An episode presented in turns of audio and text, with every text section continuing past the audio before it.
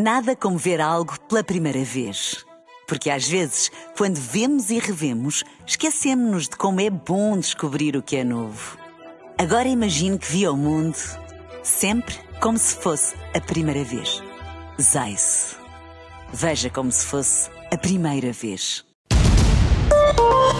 Euronet Plus. Que acabou de ser anunciado há pouco o Nobel da Paz eh, deste ano e que teve uh, três premiados relacionados uh, direta ou indiretamente com a situação de guerra na Ucrânia e a situação na Rússia. São eles Ales Bialyatsky, bielorrusso, fundador uh, de uma organização de direitos cívicos que se chama Viasna Primavera, em português. Também foi distinguida a organização russa Memorial, que se dedicou durante muitos anos à promoção de direitos humanos e crimes contra a humanidade, denunciando estes crimes cometidos na uh, antiga União Soviética e que foi uma organização cuja extinção foi ordenada pela justiça russa no final do ano passado e, e por fim foi também premiado o Centro Ucraniano para as Liberdades Civis.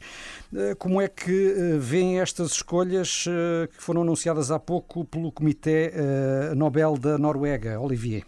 Foi tudo exceto uma surpresa, porque são três países que estão no, centro da, da atualidade, uh, portanto, para mim não, não me surpreende nada.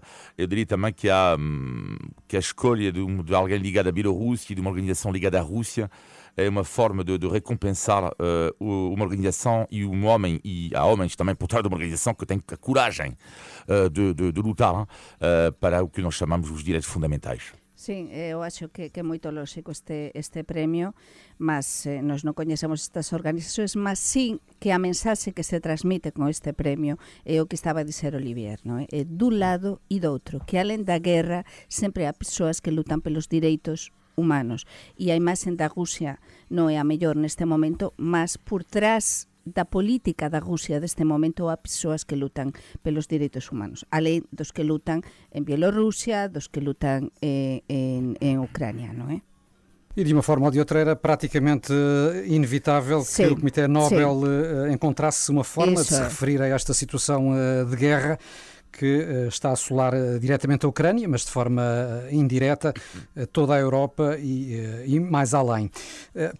Depois deste primeiro tema aqui no Visto de Fora, vamos avançar. Deixem-me recordar, antes de seguirmos para as restantes questões europeias, que este programa é feito aqui todas as sextas-feiras em parceria com a Euronet, a rede europeia de rádios.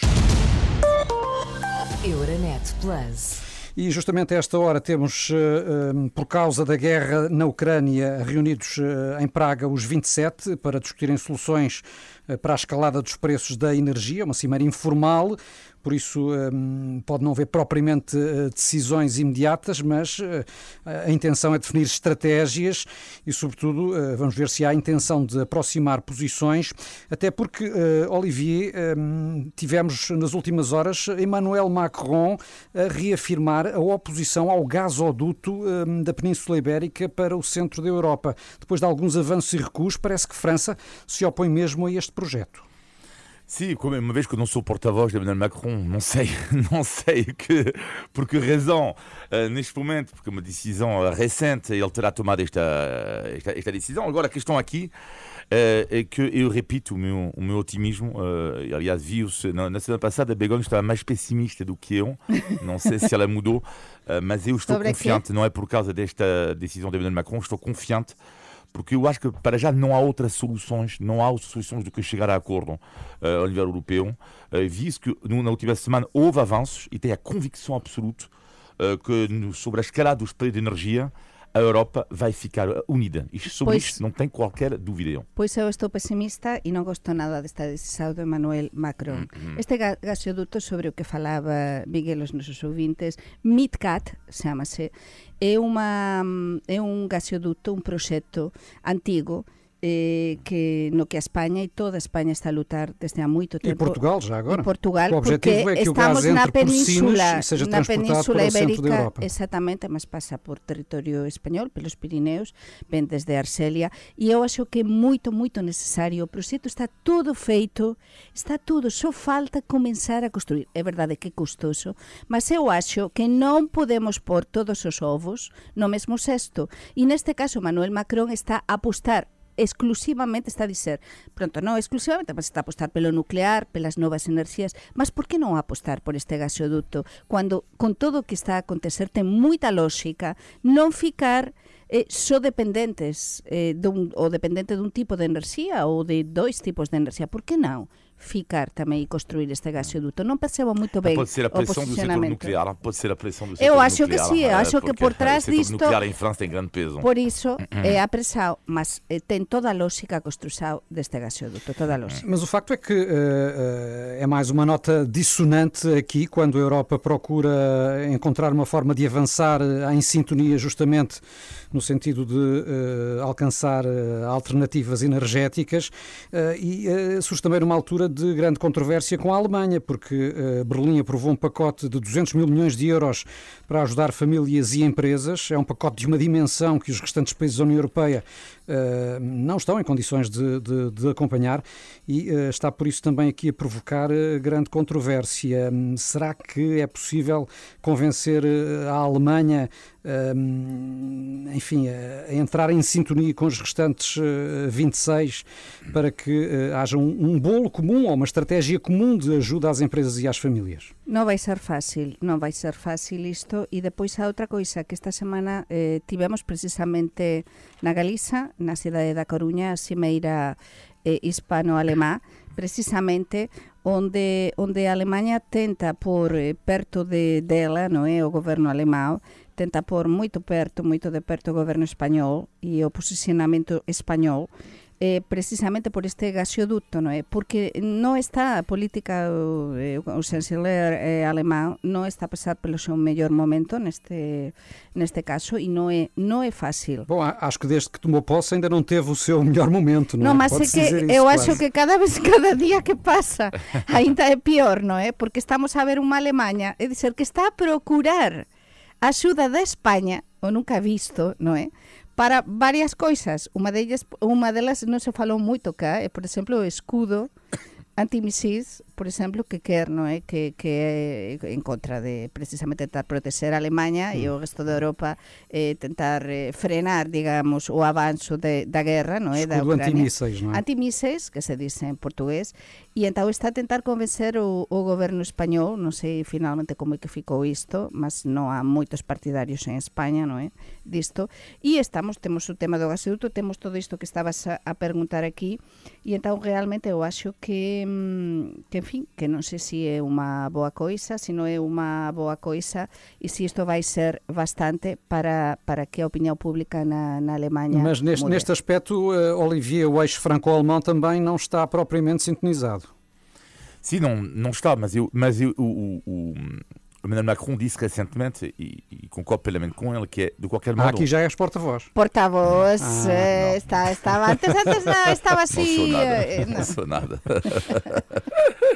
Uh, ele disse recentemente que a França vai precisar da Alemanha e a Alemanha precisa da França. E concordo plenamente. E vimos uh, a posição da Alemanha durante a questão da, do dinheiro da bazuca, esta mudança uh, da, da, da, Alemanha, a mudança do, do, do, do, do rumo da, da Alemanha, tem a ver com exatamente isso. A sensação que a Alemanha sabia que precisam dos outros países. A partir do momento é que, uh, nesta negociação sobre energia, uh, o, o, a Alemanha vai perceber que, que uh, eles precisam de nós e quando nós também, os, quando digo nós, falo dos outros países, não ser a Alemanha, precisamos deles, eu acho que o acordo vai haver o bom senso ali. Bom, e antes de esta cimeira que está a decorrer esta hora em Praga, ontem os 27 uh, estiveram reunidos com outros 17 países vizinhos um encontro que marcou o nascimento, pode dizer-se, da nova Comunidade Política Europeia por sinal iniciativa de Emmanuel Macron, que está a ser o grande protagonista deste visto de fora, mas que uh, é uma comunidade que ainda não tem propriamente um papel uh, definido, é sobretudo um, um, espaço que visa encontrar aqui uma convergência mais alargada que vá além da União Europeia. Begonha, que papel na prática é que pode ter esta Comunidade Política Europeia? En, en España estás a acompañar moito eh, estas reunións e todo o que está a acontecer nesta, nesta presidencia de turno de, da Unión Europea porque porque España vai ser próximamente presidencia, eh, presidente de, de, de turno tamén da Unión Europea. Por tanto, todo o que o que está a acontecer agora pode ter repercusións na presidencia portuguesa de, da Unión Europea. E acho que en España estáse a acompañar isto ben e sobre todo estáse a receber ben porque achamos moito lóxico que, que a Unión Europea eh, este se apronta para máis novos membros, non é? Estamos a falar da Europa, da unidade da Europa e estamos eh, a viver un conflito bélico eh, que ninguén imaginaba há uns tempos, há uns meses, e então é moito importante reforzar o noso papel. Mas eh, a principal eh, para mí eh, o, o principal problema é o, o termo o problema económico porque estes países, algúns destes países que queren entrar eh, non teñen económicamente están moito por trás o que acontecía con España e con Portugal e con a Grecia antes de se adheriren eh, a antiga Comunidade Económica Europea que por iso demoraron, no caso de España tanto tempo non é? Eh, e Portugal tamén demorou tempo mas neste caso é encontrar o equilibrio para que estes países cumplan unha serie de requisitos Non é fácil, mas é bon mm, preparar todo este camiño. Acho que, que é interesante. Sim, mas eh, terá só a ver com isto e com as questões das futuras adesões à União Europeia ou, uh, sobretudo neste momento, é uma tentativa de, mandar, de enviar uma mensagem à Rússia, Olivier? Bah, claro que é uma forma de enviar uma mensagem à Rússia. Eu diria que, que é uma reunião muito simbólica, porque não é preciso que, que a Turquia, por exemplo, está a tentar aderir à União Europeia desde ah, o final dos anos 90, não é por causa desta reunião que vai mudar alguma coisa. Mas, no entanto, a questão do Nord Stream, por exemplo, mostra que é preciso absolutamente dialogar com os países que não fazem parte da União Europeia, porque é preciso não esquecer isto. Uh, isto não é, repito, eu que não gosto do Festival da Canção, não é, isto não é o Festival da Canção, mais uma vez, que é, uh, há países que são tão, tão europeus como nós, que não fazem parte da União Europeia, os ingleses, os suíços, os noruegueses. Uh, e é preciso absolutamente uh, ver que eles têm, podemos ter divergências sobre alguns pontos, mas têm os princípios da democracia que nós temos. E é preciso também mostrar este factor isolado, que há dois países que não pertencem, que não, fazem São parte Europa. desta reunião. São Europa, o que dizia um momentinho, então eh, lança-se esta mensagem à Rússia e ao mesmo tempo, agora mais do que nunca, precisamos de Europa e de unha Europa forte. E se lanzamos esta imaxe de portas para fora e nós, tamén isto é como unha empresa cando se faz unha cimeira de, dos traballadores para tentar que fique como máis enerxía, máis forza entre os traballadores. A Europa precisa agora, máis do que nunca, ser Europa e entón temos de procurar entre os países que aínda non son membros da Unión Europea tamén ter un bon relacionamento, non é? Porque entre todos xuntos vamos tentar vencer e vamos tentar ultrapasar esta situación eh, de conflito bélico que non ten por en cuanto eh, visas ou, ou trazas de, de ter e, e já agora em relação à Ucrânia queria o vosso olhar sobre a evolução no terreno porque eh, nas últimas semanas tem havido sobretudo notícias de recuperação territorial por parte uh, das tropas governamentais ucranianas. Só na última semana uh, terão uh, recapturado 500 km quadrados no sul do país, as forças russas. É uma área, só para termos a noção, semelhante a cinco vezes a área de Lisboa. como é que estão a olhar para esta evolução da guerra, Olivier? Com alguma preocupação, para já de forma global, porque é uma banalização do discurso, e não só por parte da, da Rússia, uh, sobre a, a, a, ameaça nuclear. Eu acho que nunca ouvi, nunca ouvi tantas vezes a palavra nuclear num conflito desde esta guerra. Aliás, nas últimas horas, Joe Biden disse que estávamos no nível mais eh, preocupante desde é. a crise dos mísseis cubanos, o que, é, enfim, agora é uma é, evidência quase. Agora é assim, eh, eu disse na, na, há duas semanas que havia, havia algo de, de, claro que os quatro regiões lá iam ser anexadas, aconteceu, que depois ia haver uma contraofensiva ucraniana e, de facto, estamos a observar que ela anda muito forte, esta contraofensiva ucraniana. Agora, eh, vai haver uma resposta da Rússia. Três hipóteses. A guerra nuclear, Uh, e neste caso, bom, de facto, Joe Biden tem razão. Quer dizer, até que ponto podemos chegar a partir do momento que se eles usarem uma, mesmo uma arma tática nuclear? Uh, a NATO já diz que ia responder. Se, segunda hipótese, declarar a guerra à Ucrânia. A terceira hipótese, que eu acho que neste momento é a mais provável que vai acontecer, que já aconteceu, que uma guerra, eu diria, global uh, ao, Ocidente, que é, quando digo isto, uh, sem a arma nuclear, que é, por exemplo, o Nord Stream, que é, por exemplo, os cabos, uh, cortar eventualmente os cabos submarinos, colocar mais pressão sobre a energia para que o Ocidente possa sofrer na sua pele esta guerra. Eu acredito neste momento que será isto a terceira hipótese uh, mais na cabeça de Vladimir Putin neste momento, mas não estou, eu acho que ninguém está na cabeça Ouvimos de Putin. Ursula von der Leyen esta semana, uh, para além dos cabos submarinos uh, que transportam o, o, gás para a Europa, lembrar que também os cabos de comunicações, telecomunicações, que são fundamentais para, para o funcionamento da, das sociedades contemporâneas, podem ser um, um, um alvo sensível neste momento.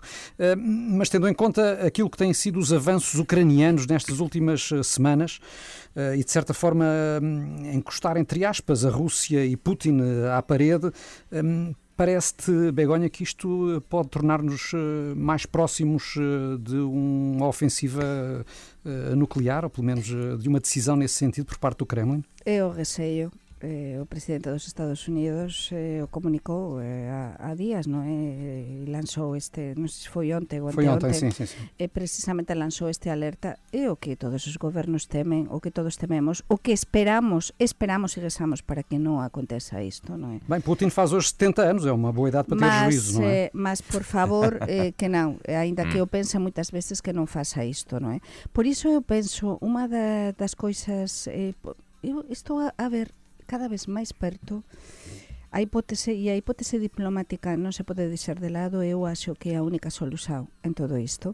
além de que é verdade que a Ucrania está a avanzar, a Ucrania está pouco a pouco a gañar terreno, están nestas últimas semanas o que estábamos a dizer se produceron bastantes avanzos, mas, mas a saída diplomática é a saída disto, é a saída para o final de, de, deste conflito. E eu vexo como próximamente estábase a falar hoxe de mañá de que eh, está moito próxima a Cimeira do G20 e entón unha das hipóteses e oxalá que se produza é a posible reunión entre eh, o presidente dos Estados Unidos Eh? E, e Vladimir Putin. E Vladimir Putin. E oxalá que se produza esta, esta reunión, para mí iso podería ser un ponto de inflexão e de esperanza e a ver se é posible, a ver se pode haber unha saída por aí, porque os países que nos pensábamos e axábamos que podían encontrar algún tipo de saída, por enquanto non encontraran, non é? Como por exemplo o caso da Turquía eh, a falar con, con, con a Rusia.